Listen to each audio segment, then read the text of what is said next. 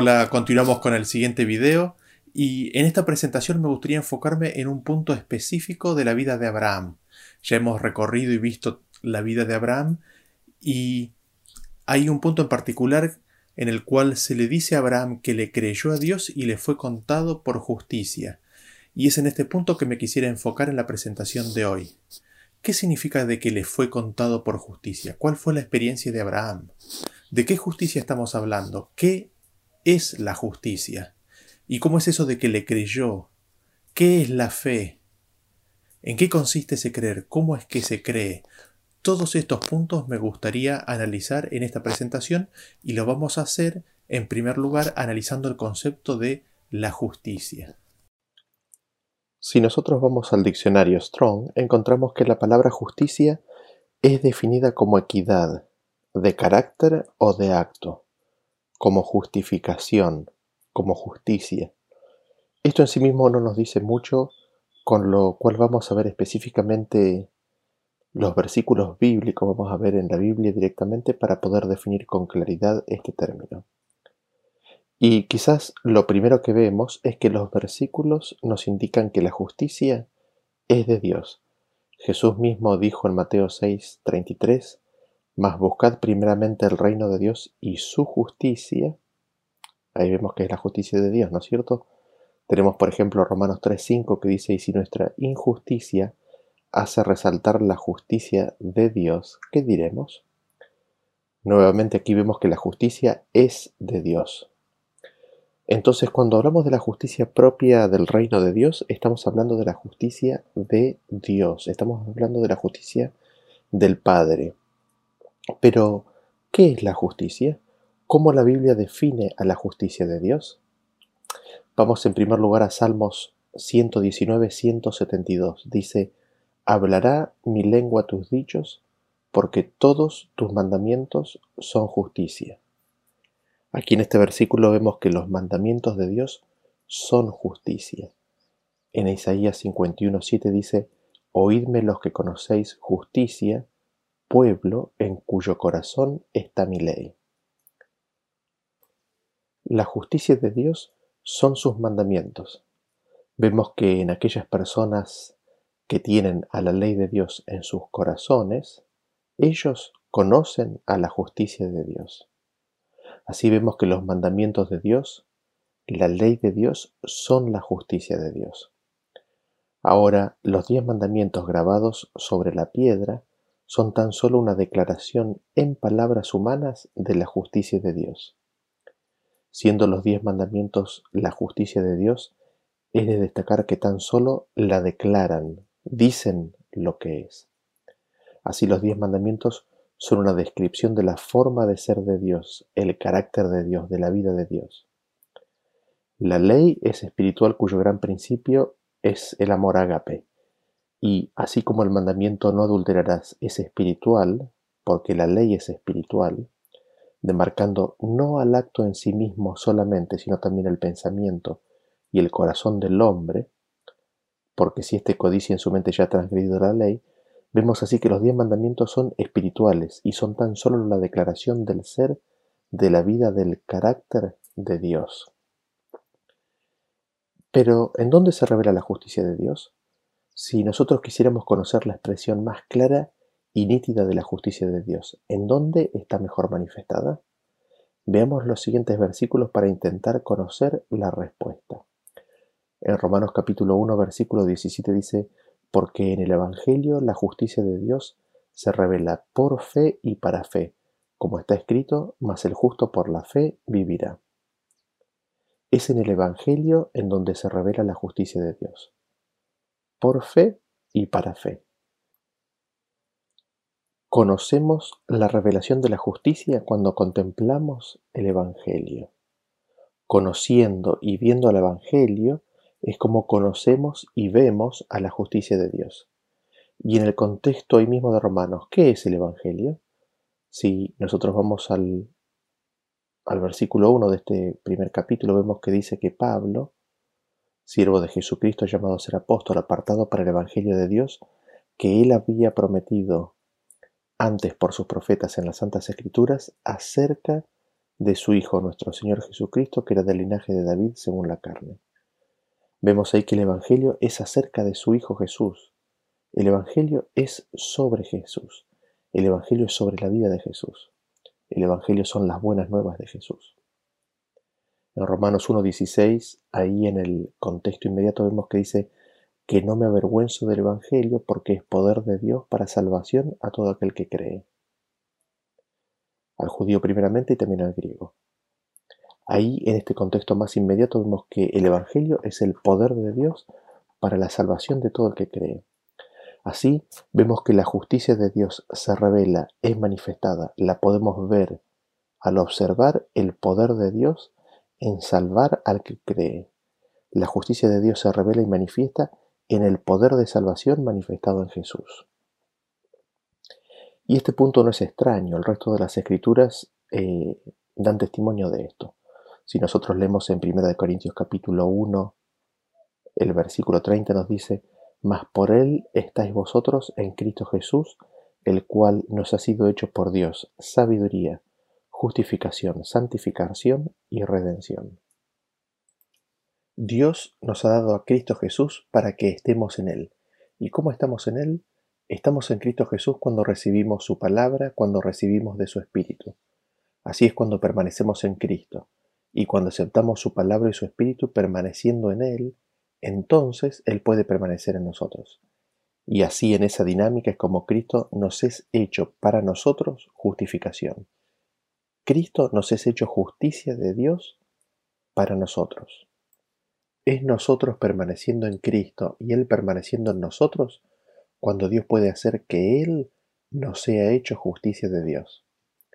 Y después leemos en 2 Corintios 5:21 que dice, al que no conoció pecado, por nosotros lo hizo pecado para que nosotros fuésemos hechos justicia de Dios en él. A Cristo, que no conoció pecado, Dios lo hizo pecado por nosotros, puso sobre él la carga de nuestros pecados. ¿Para qué? Para que por él nosotros seamos hechos justicia de Dios en Cristo Jesús. Así es como recibimos y somos hechos justicia de Dios. Así es como somos justificados. En Romanos 5:17 nos dice, pues si por la transgresión de uno solo reinó la muerte, mucho más reinarán en vida por uno solo, Jesucristo, los que reciben la abundancia de la gracia y del don de la justicia. Entonces por medio de Cristo se recibe la justicia. La justicia de Dios es un regalo, un don, y la recibimos cuando recibimos a Cristo quien nos es hecho justicia de Dios para nosotros. Ahora vamos a Romanos capítulo 3, el versículo 21, dice en adelante, dice, Mas ahora, sin la ley, la justicia de Dios se ha manifestado, testificada por la ley y por los profetas, la justicia de Dios por la fe de Jesucristo para todos los que creen en Él, porque no hay diferencia, por cuanto todos pecaron y están destituidos de la gloria de Dios siendo justificados gratuitamente por su gracia, por la redención que es en Cristo Jesús, al cual Dios ha propuesto en propiciación por la fe en su sangre, para manifestación de su justicia, atento a haber pasado por alto en su paciencia los pecados pasados, con la mira de manifestar su justicia en este tiempo, para que Él sea el justo y el que justifica al que es de la fe de Jesús. Notamos nuevamente aquí que la justicia es de Dios, pero ahora, aparte de la ley, se ha manifestado la justicia de Dios. ¿Cómo se ha manifestado la justicia de Dios? Se ha manifestado en Cristo Jesús. La vida misma de Cristo Jesús, Cristo Jesús mismo en su, en su vida, corporiza a la justicia de Dios. Y esa justicia es revelada en la vida de Cristo aquí en la tierra y esta justicia de Dios es testificada por la ley y por los profetas.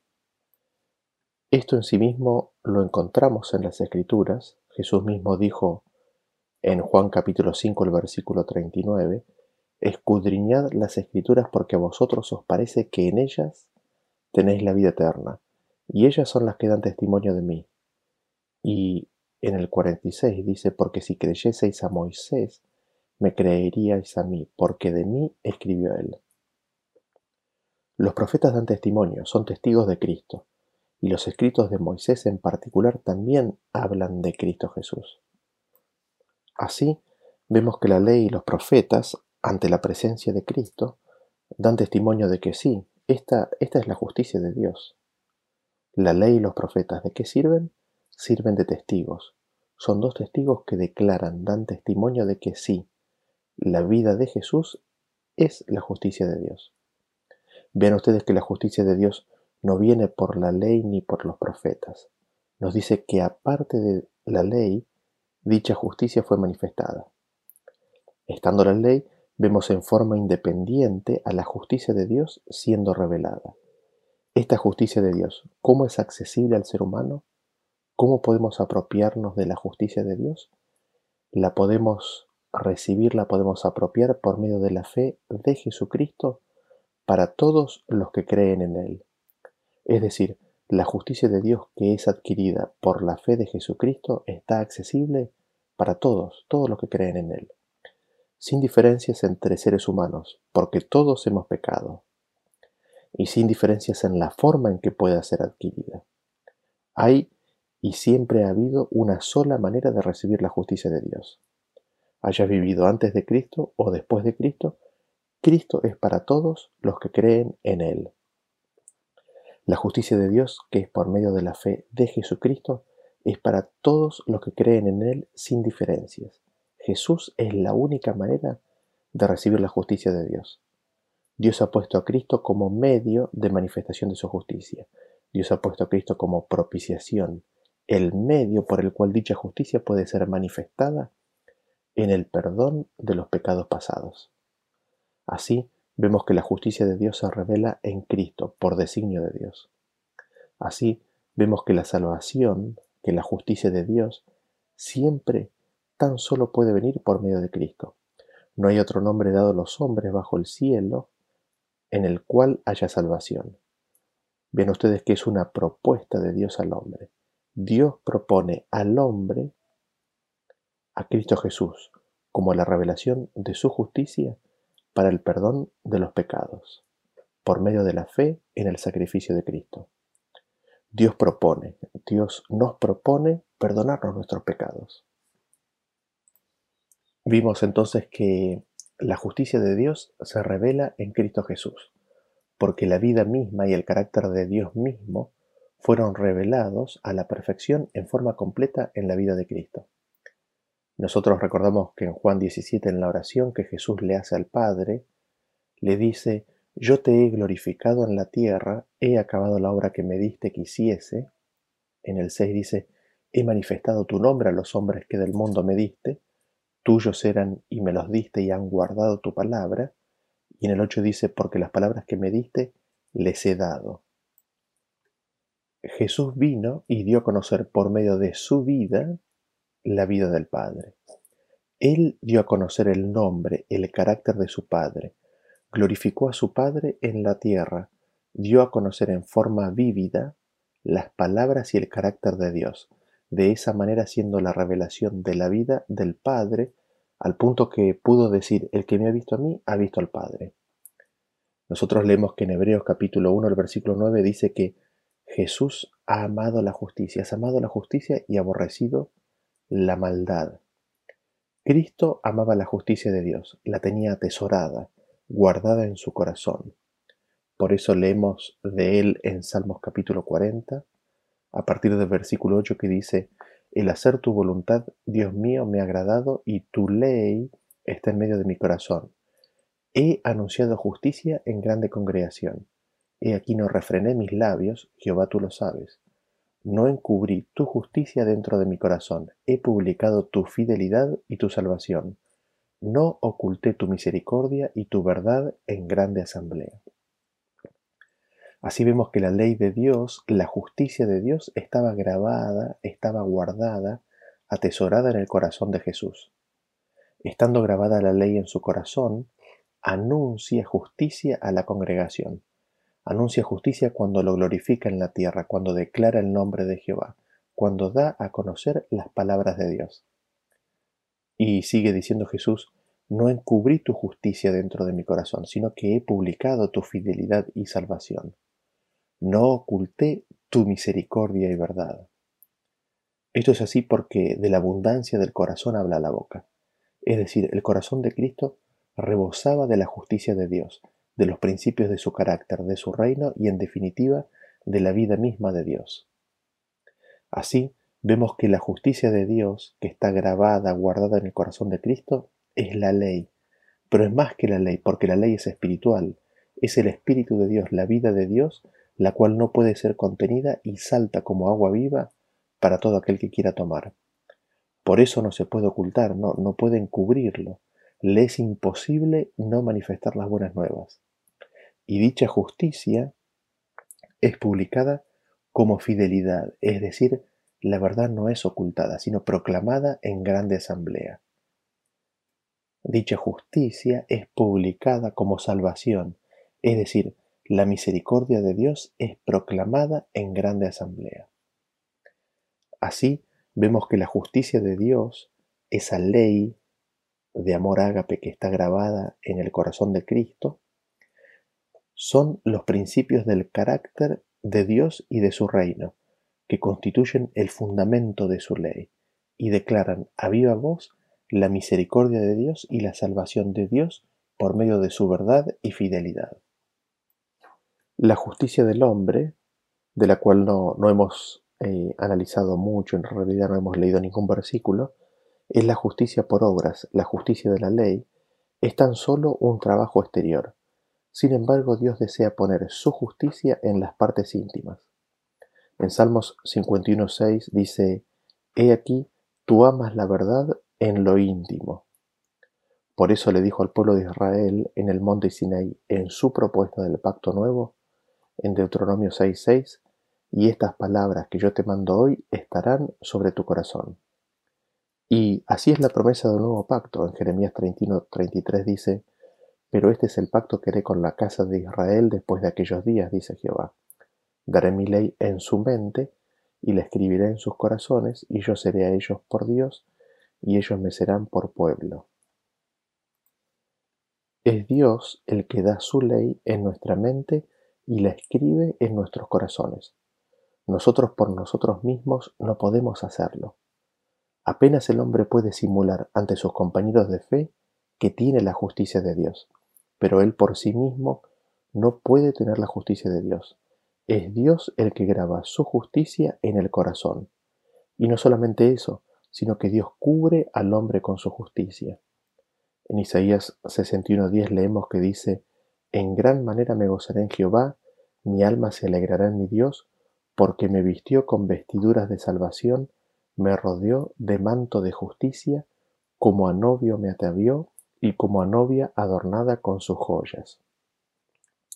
Así, Dios no solamente que guarda y sella su justicia en el corazón, sino que cubre al hombre con la misma, como si fuera un manto. Y no solamente como un manto, sino también como una coraza, que protege al hombre de los dardos del enemigo, porque en Efesios 6:14 nos dice, Estad pues firmes, ceñidos vuestros lomos con la verdad, y vestidos con la coraza de justicia.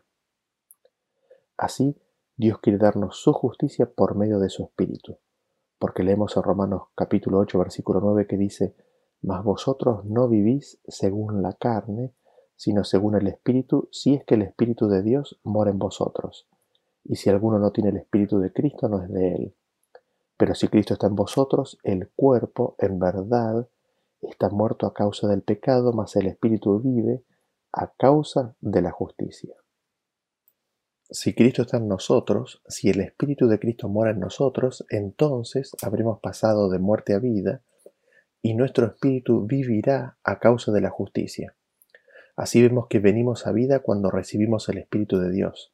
Venimos a vida cuando recibimos la justicia de Dios. Porque sigue diciendo el versículo, y si el Espíritu de aquel que levantó de los muertos a Jesús mora en vosotros, el que levantó de los muertos a Cristo Jesús, vivificará también vuestros cuerpos mortales por su Espíritu que mora en vosotros.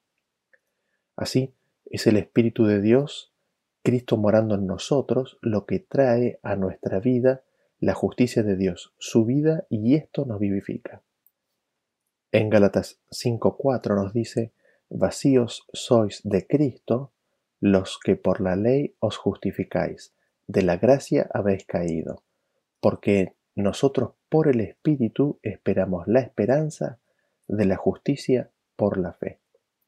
Así, es tan solo por medio de Cristo que la justicia de Dios viene, no por obra alguna, porque es obra de Cristo, es por medio del Espíritu de Cristo que recibimos la justicia de Dios. Y habiendo así em, visto en qué consiste la justicia de Dios, me gustaría ahora ingresar un poco en el tema de la fe, ¿no es cierto? Porque el justo por la fe vivirá.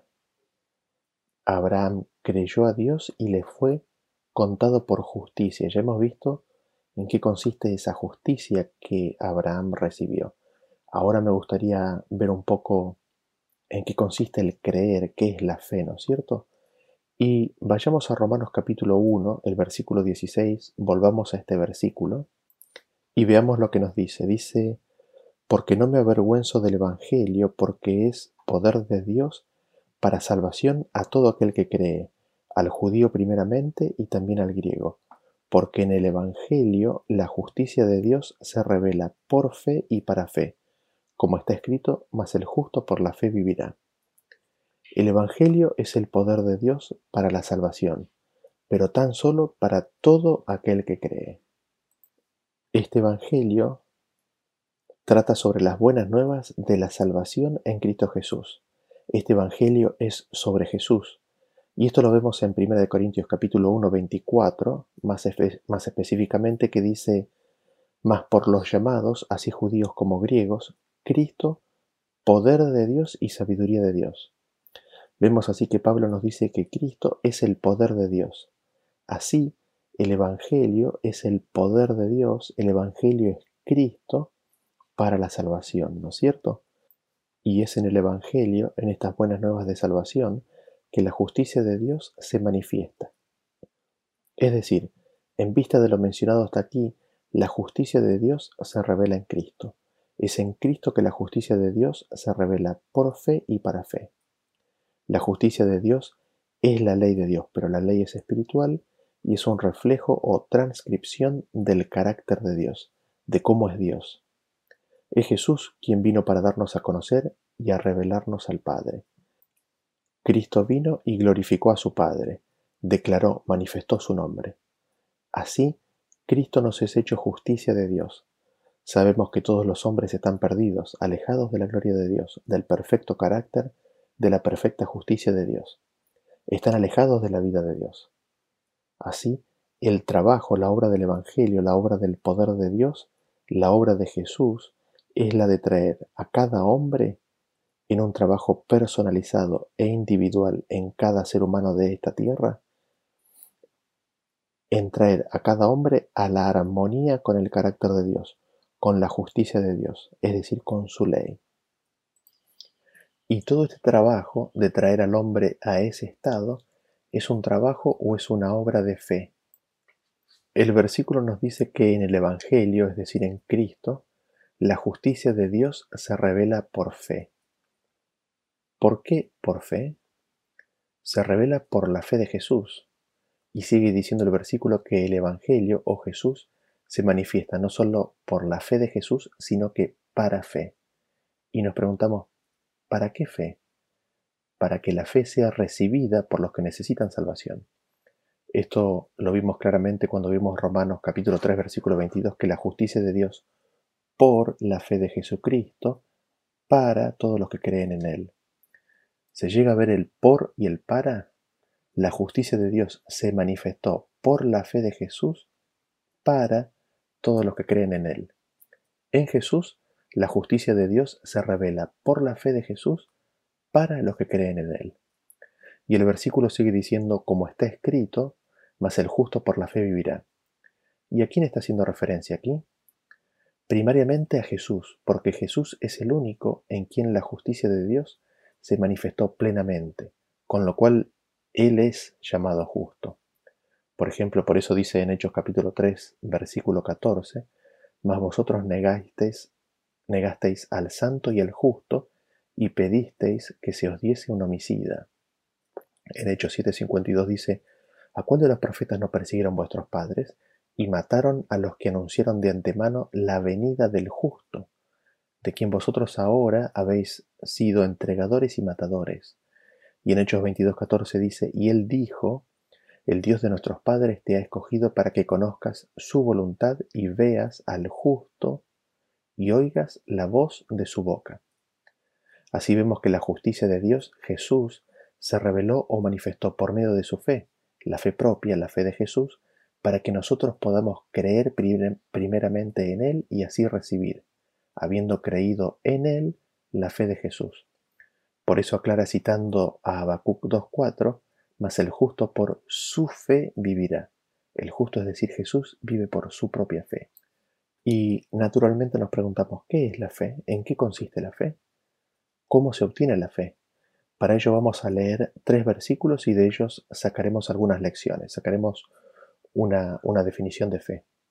El primero se encuentra en Mateo capítulo 8, versículo 5 en adelante, y nos dice así, Entrando Jesús en Capernaum, vino a él un centurión, rogándole y diciendo, Señor, mi criado está postrado en casa, paralítico, gravemente atormentado.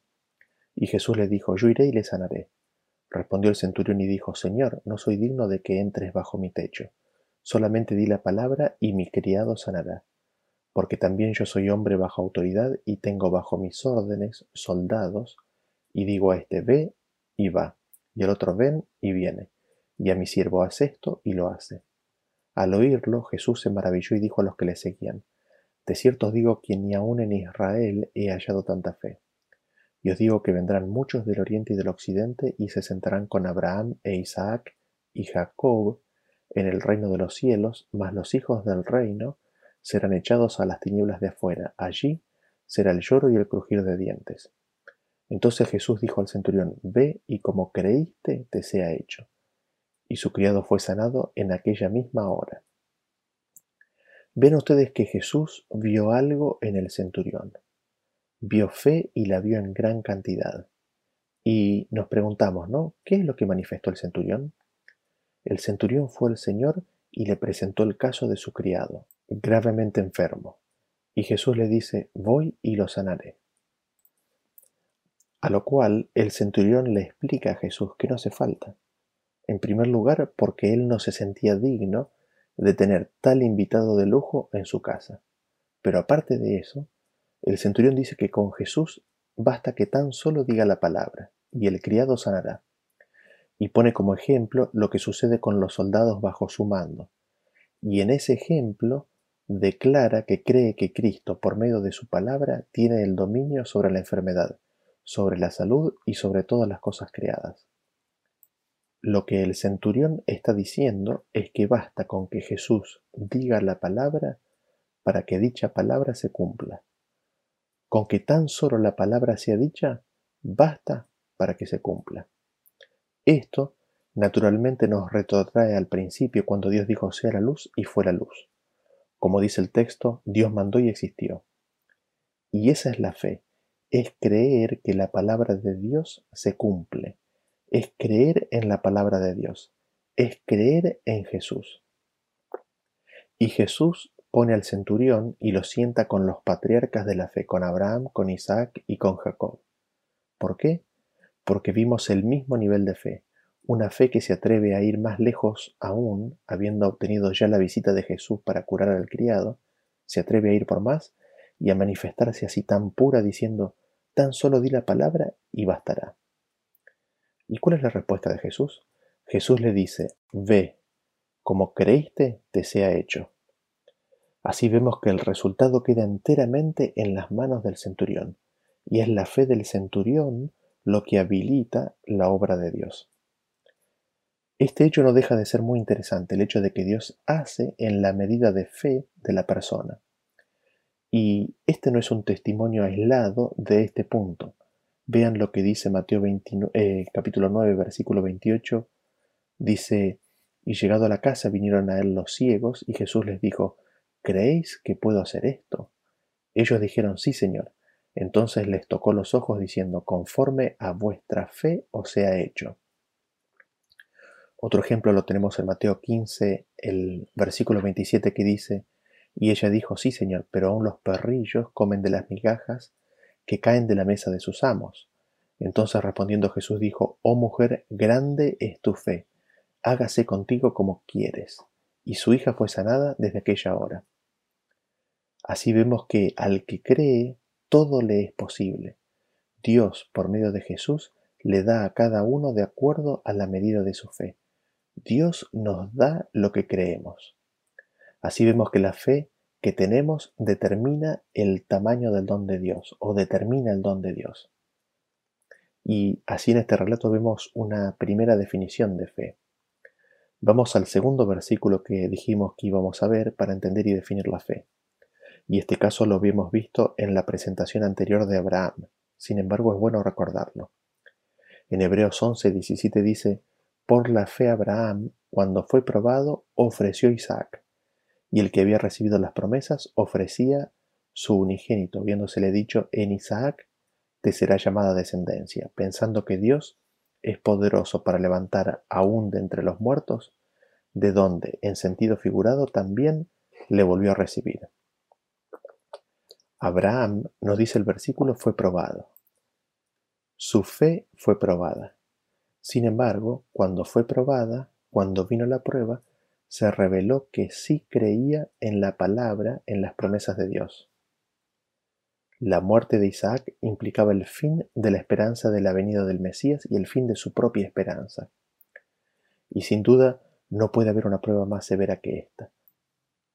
No solamente fueron probados su afecto y amor por su Hijo amado, sino que también su fe en las promesas de Dios, en la promesa de la herencia eterna. Podemos ver que esta prueba le causó a Abraham una terrible lucha interior, y sin lugar a dudas multitud de dudas surgieron en su mente. Fue tentado en todo en si era realmente la voz de Dios la que le habló, hasta si eran ciertas las promesas que muchos años antes había recibido. Sin embargo, el versículo nos dice que por la fe Abraham triunfó sobre la prueba.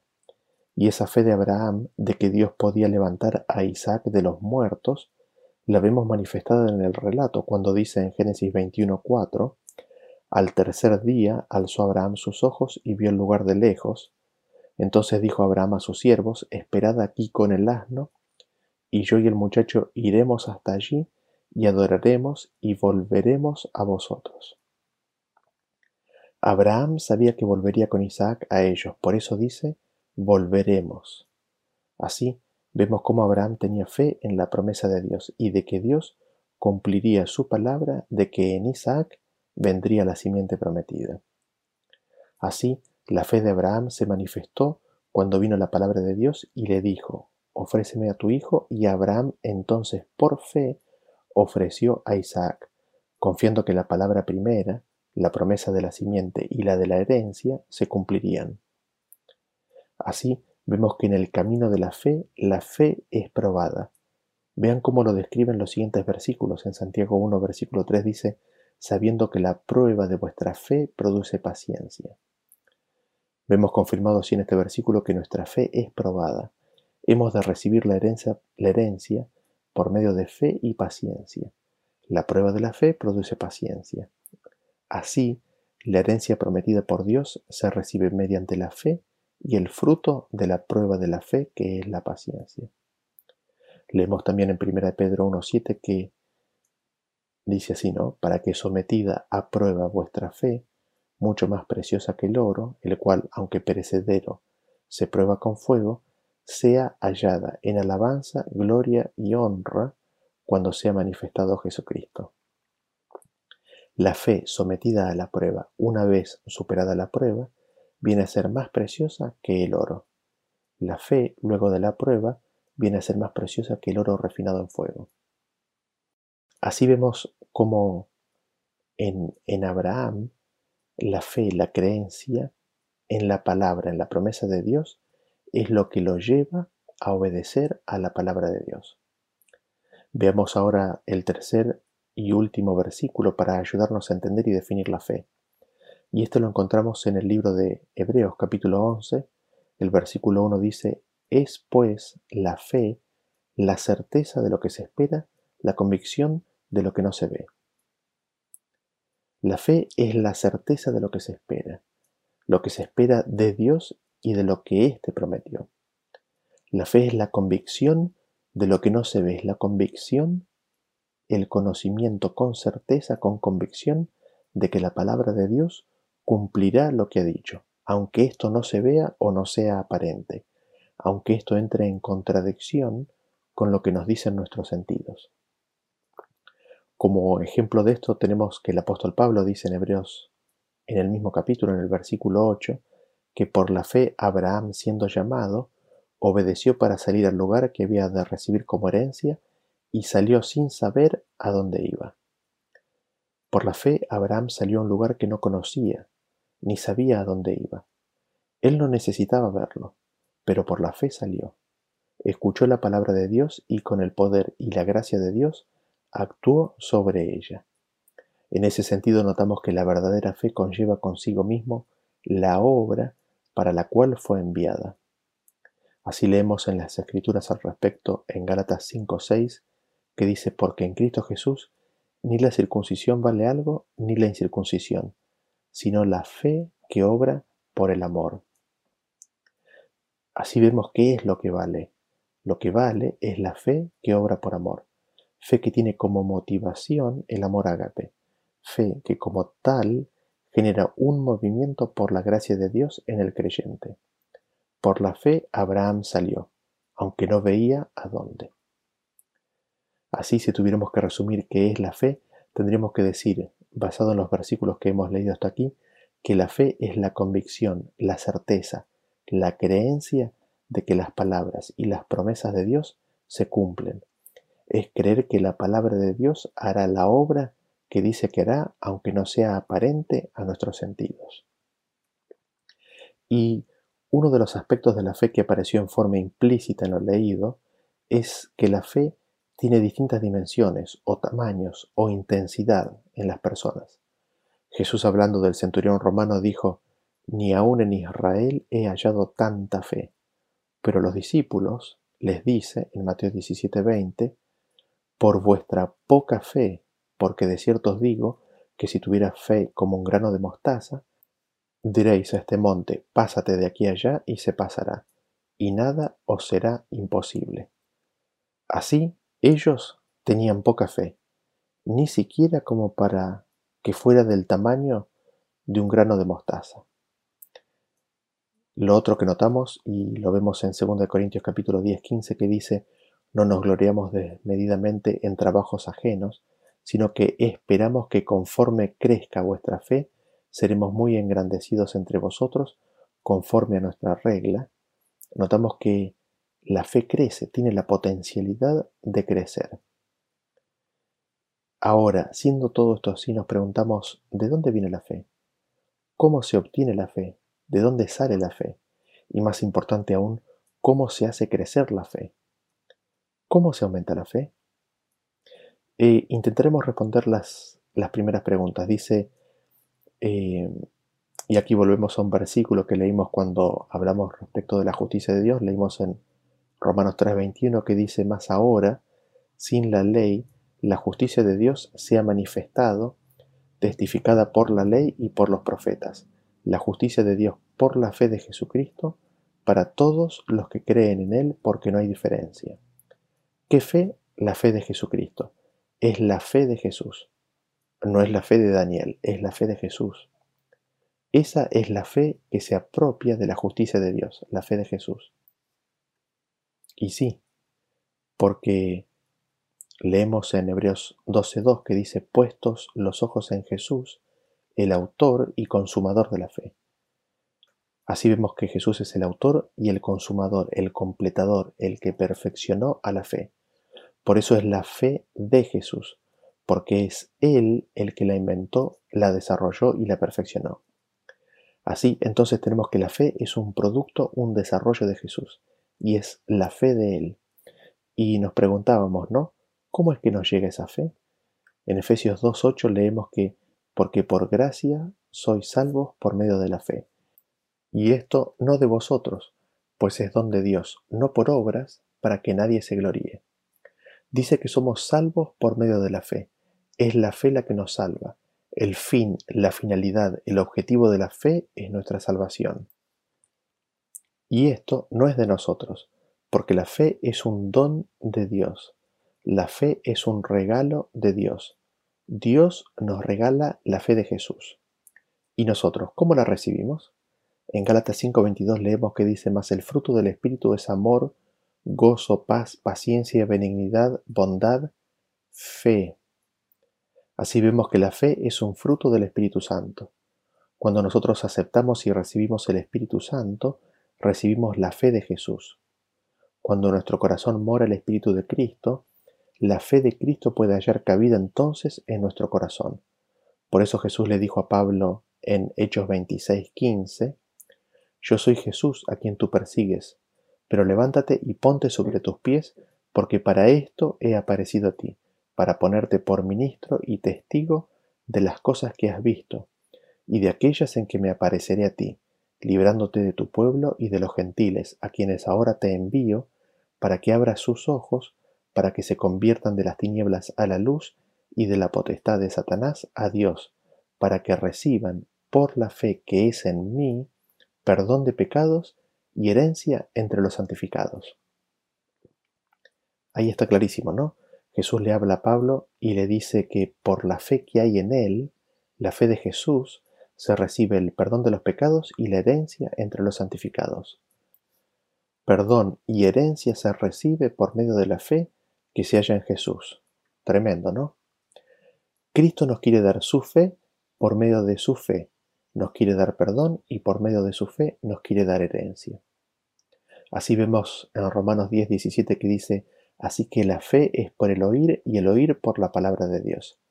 La fe viene por el oír la palabra de Dios y esta fe viene en la palabra de Dios al recibir la palabra de Dios, al recibir a Jesús, al recibir al Espíritu de Jesús, recibimos su fe si no le rechazamos, si no endurecemos nuestro corazón. Y me gustaría ir concluyendo el estudio de hoy eh, repasando lo que vimos. Habíamos visto que el justo por la fe vivirá. Habíamos visto que esto se cumplió en la vida de Abraham, porque creyó Abraham al Señor y le fue contado por justicia. Sin embargo, su ejemplo no fue perfecto, y siendo Abraham padre de todos nosotros, nos conviene entender en qué consiste esta justicia de la que se habla. Nos conviene entender en qué consiste este ser justo. Asimismo, nos conviene entender y comprender qué es la fe, qué es aquello que nos habilita a recibir la justicia de Dios. ¿Qué es lo que vivió Abraham? Y lo primero que notamos es de que Cristo es el punto focal, Cristo es el centro, tanto como cuando hablamos de la justicia de Dios como cuando hablamos de la fe. Cristo es el todo del hombre. Cristo es la manifestación de la justicia de Dios. Él es el justo de Israel. En Él tenemos al ejemplo perfecto. En Él se manifiesta la vida de Dios. Y Él fue hecho para nosotros santificación. Cuando recibimos a Cristo y su palabra, es por medio de Él y de su Espíritu que recibimos la justicia de Dios. Es decir, la ley de Dios es grabada en nuestros corazones. Pero como la ley es espiritual, no es simplemente diez palabras, sino el poner en armonía nuestras vidas con la vida de Dios. Es el revelarnos y hacernos conocer y recibir el carácter de Dios y la vida de Dios así como fue manifestada en la vida de Cristo. Y esto es por fe y para fe. Como dice en Romanos 1.17, porque en el Evangelio la justicia de Dios se revela por fe y para fe, como está escrito, mas el justo por la fe vivirá. Y a este versículo, el principio, lo habíamos aplicado a Jesús, pero ahora apliquémoslo al ser humano, apliquémoselo al, al oyente, a usted y a mí mismo. Recibimos nosotros la revelación de la justicia de Dios en la persona de Jesús. Y cuando recibimos esa revelación, se nos es dada una pequeña medida de fe para que creamos y empecemos a aceptar a la persona de Jesús. Así empezamos a creer en Él. Así se nos empieza a hacer conocida la misericordia de Dios por fe en Jesús. Porque oímos su voz, escuchamos de su amor, de su simpatía, de su sacrificio y queremos oír más de Él. Y esa revelación no solamente es por fe en Jesús, sino que es para fe. ¿Y para qué fe? Para aceptar, recibir y tener sellada en nuestra vida la fe de Jesús. Es decir, las buenas nuevas de la justicia de Dios se nos revelan por fe en Jesús para que tengamos la fe de Jesús y poder ser así justificados. Esto lo vemos claramente en el siguiente versículo. En Galatas capítulo 2, versículo 16 dice, sabiendo que el hombre no es justificado por las obras de la ley, sino por la fe de Jesucristo. Nosotros también hemos creído en Jesucristo para ser justificados por la fe de Cristo y no por las obras de la ley, por cuanto por las obras de la ley nadie será justificado. Así vemos que nos es dada una pequeña medida de fe para que creamos en Jesús, y así nosotros creemos en Jesús para poder ser justificados por la fe de Jesús. El hombre es justificado por la fe de Jesús. Así, el movernos de tener la fe en Jesús a tener la fe de Jesús es la obra de la santificación, es la obra que Dios se propone hacer en cada ser humano, es el poner en armonía con el carácter y la vida de Dios, la vida de cada creyente. Pero claro, acá viene la pregunta, ¿no? ¿Tú y yo creeremos en las promesas de Dios? ¿Creemos lo que Él dice? ¿Podrá hacer Él lo que promete? Esa es la pregunta que todo creyente habrá de enfrentar. Las promesas de Dios se revelan. ¿Se cumplirán en la vida? Dios anhela obrar en la vida, sin embargo está limitado a cuánto de Cristo y su fe haya sido aceptado y recibido. Así, la justicia de Dios al venir a nuestra vida nos revela situaciones que están en desacuerdo con su carácter y su voluntad. Y allí mismo está la promesa, porque aparte de la ley, aparte de la revelación de nuestra pecaminosidad, se revela la misericordia de Dios para perdón de todo pecado. Y aquí nuevamente es puesta a prueba la fe. El camino aquí se bifurca. Recibida la palabra, recibida la ley, habiendo convicción de pecado, ¿qué camino elegimos? Hay dos caminos, endurecer el corazón y se lo puede poner como piedra o diamante, como hemos visto, o nos aferramos a la promesa de que la justicia de Dios se revela en su misericordia, en perdonarnos nuestros pecados, en salvarnos de nuestra condición, y aceptamos la palabra de Jesús que dice, Hijo, tus pecados te son perdonados. Y así, la justicia de Dios viene por fe y para fe, por fe es el inicio de la recepción de la justicia de Dios, es el inicio de la obra de fe.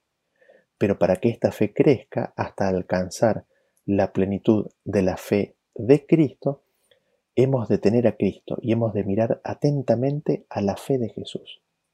¿Cómo hemos de tener la fe de Jesús? ¿Qué es la fe de Jesús? ¿Podemos conocer y entender claramente en qué consistía esa fe de Jesús? De eso hablaremos en la próxima presentación. Hasta el próximo video.